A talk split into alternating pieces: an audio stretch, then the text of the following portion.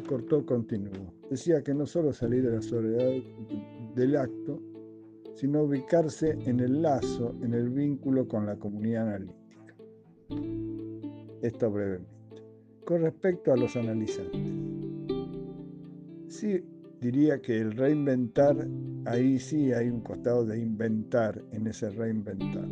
No solo en el recorrido, no solo en el recorrido del análisis, donde ubicamos, por ejemplo, los logros terapéuticos. En esa línea diría que no se anula la soledad. Lo que cambia es la significación, por un lado, y quizás se logre una soledad creativa como un resultado de su final.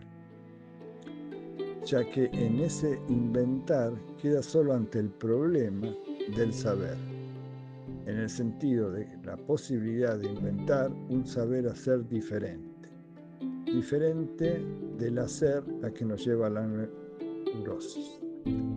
Y ese saber hacer con implica los otros, el lazo a los otros, que a mi entender cambia radicalmente con el final análisis, ya que no estamos en relación a un otro consistente, sino a un otro barrado. Y justamente esa barra sobre el otro da lugar a, da lugar a los otros, tanto en el amor como en la amistad.